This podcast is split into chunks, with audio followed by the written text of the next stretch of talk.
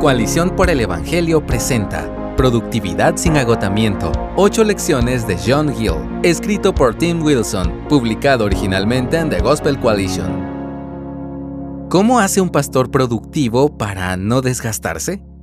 No esperaba encontrar la respuesta en John Gill. John Gill era un prolífico escritor y autor bautista en Londres durante el siglo XVIII. Escribió el primer comentario bíblico completo de un solo autor inglés, de nueve volúmenes, la primera teología sistemática bautista, de dos volúmenes, y otros tratados y obras técnicas del hebreo. Esperaba que su vida estuviera llena de sacrificios, tal vez horarios de madrugada, un matrimonio pobre o el abandono de su congregación. Pero me sorprendió el libro Una breve memoria del autor John Rippon, Gill no tenía un horario descabellado. Fue pastor desde los 21 hasta los 74 años y nunca sufrió de desgaste. Esto es lo que he aprendido de su vida. Número 1. Predica primero. Gill no descuidó a su congregación para escribir libros. Más bien predicaba a través de los libros de la Biblia y tomaba notas. Su primer comentario extenso una exposición del libro del Cantar de los Cantares constaba originalmente de 120 sermones. Continuó con el hábito de predicar a través de libros y aprovechar ese material para publicación. Esto continuó con su teología sistemática, cuerpo de divinidad doctrinal y práctica.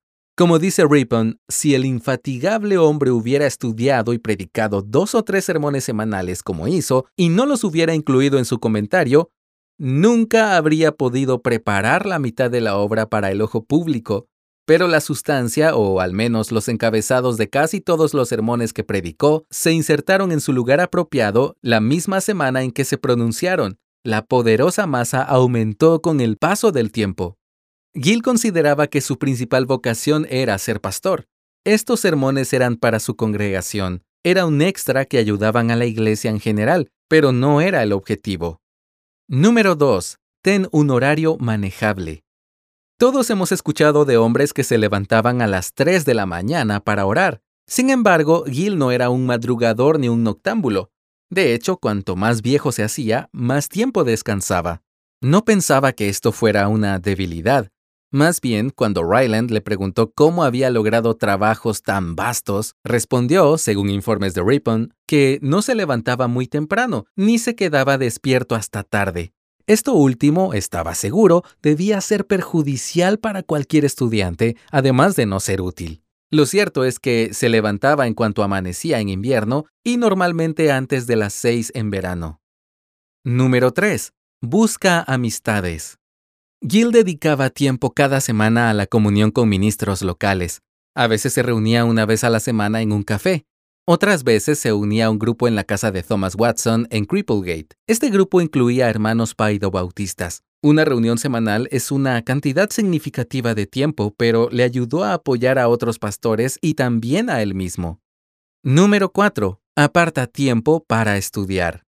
Gil tenía un talento increíble. Dominaba el latín, el griego y el hebreo antes de cumplir los 18 años. Sin embargo, como bautista no pudo recibir educación teológica. De hecho, su padre no se sintió capaz de enviarlo a la escuela secundaria. Esto se debió a que el director de la escuela llevaba a sus alumnos a la oración anglicana semanal. Esto hace que su gran conocimiento de los idiomas originales sea extraordinario. A los 21 años, un pastor que había sido formado por un judío le recomendó que leyera escritos hebreos, a su muerte, Gil compró sus libros y adquirió el hábito de leer material judío por el resto de su vida. Hizo un espacio en su agenda para aprender. Esto significaba que podría enseñar bien. Número 5. Evita la controversia innecesaria. Gil a menudo se vio envuelto en controversias, tal vez demasiado. A veces era por decisión propia, otras veces se le pedía, como voz respetada, que respondiera a argumentos incontestables, pero sabía cuándo detenerse. Por ejemplo, a menudo era llamado en los debates con los paidobautistas. En la introducción de un sermón que sus amigos le instaron a publicar, leemos que no estaba dispuesto a renovar la controversia sobre el bautismo innecesariamente y habiendo decidido escribir sobre este tema solo en defensa propia, cuando fuera atacado, o cuando la controversia fuera renovada por otros. En un momento dado decidió no volver a escribir sobre el tema. Sin duda, esto es sabiduría. Número 6. Conoce tus límites. Los amigos de Gill organizaron una reunión en Londres a mitad de semana. De este modo iban a poder escucharle cristianos de otras iglesias. Estas reuniones continuaron durante 27 años. Más tarde, fue demasiada la demanda con sus escritos y su ministerio pastoral. Terminó las conferencias porque, estas fueron sus palabras, encuentro que mis fuerzas naturales no me admiten predicar con tanta frecuencia. También deseaba terminar su exposición del Antiguo Testamento. Esto le permitió terminar su obra sobre el Antiguo Testamento y más tarde el cuerpo de divinidad doctrinal y práctica. Conocía sus límites. Número 7. No persigas la fama. Gil no solía publicar para promocionarse, sino por encargo. Tampoco estaba ansioso por el reconocimiento. Cuando le concedieron un doctorado honorífico, dijo a sus ancianos, ni lo pensé, ni lo compré, ni lo busqué. No tenía ningún problema por carecer de formación teológica. Ser pastor era suficiente para él. Número 8. Chocolate para el desayuno. Por último, al hablar de su agenda diaria, Ripon cuenta que Gil desayunaba constantemente en su estudio y siempre con chocolate. Estoy seguro de que todos estamos de acuerdo en que ese es el secreto de un ministerio feliz.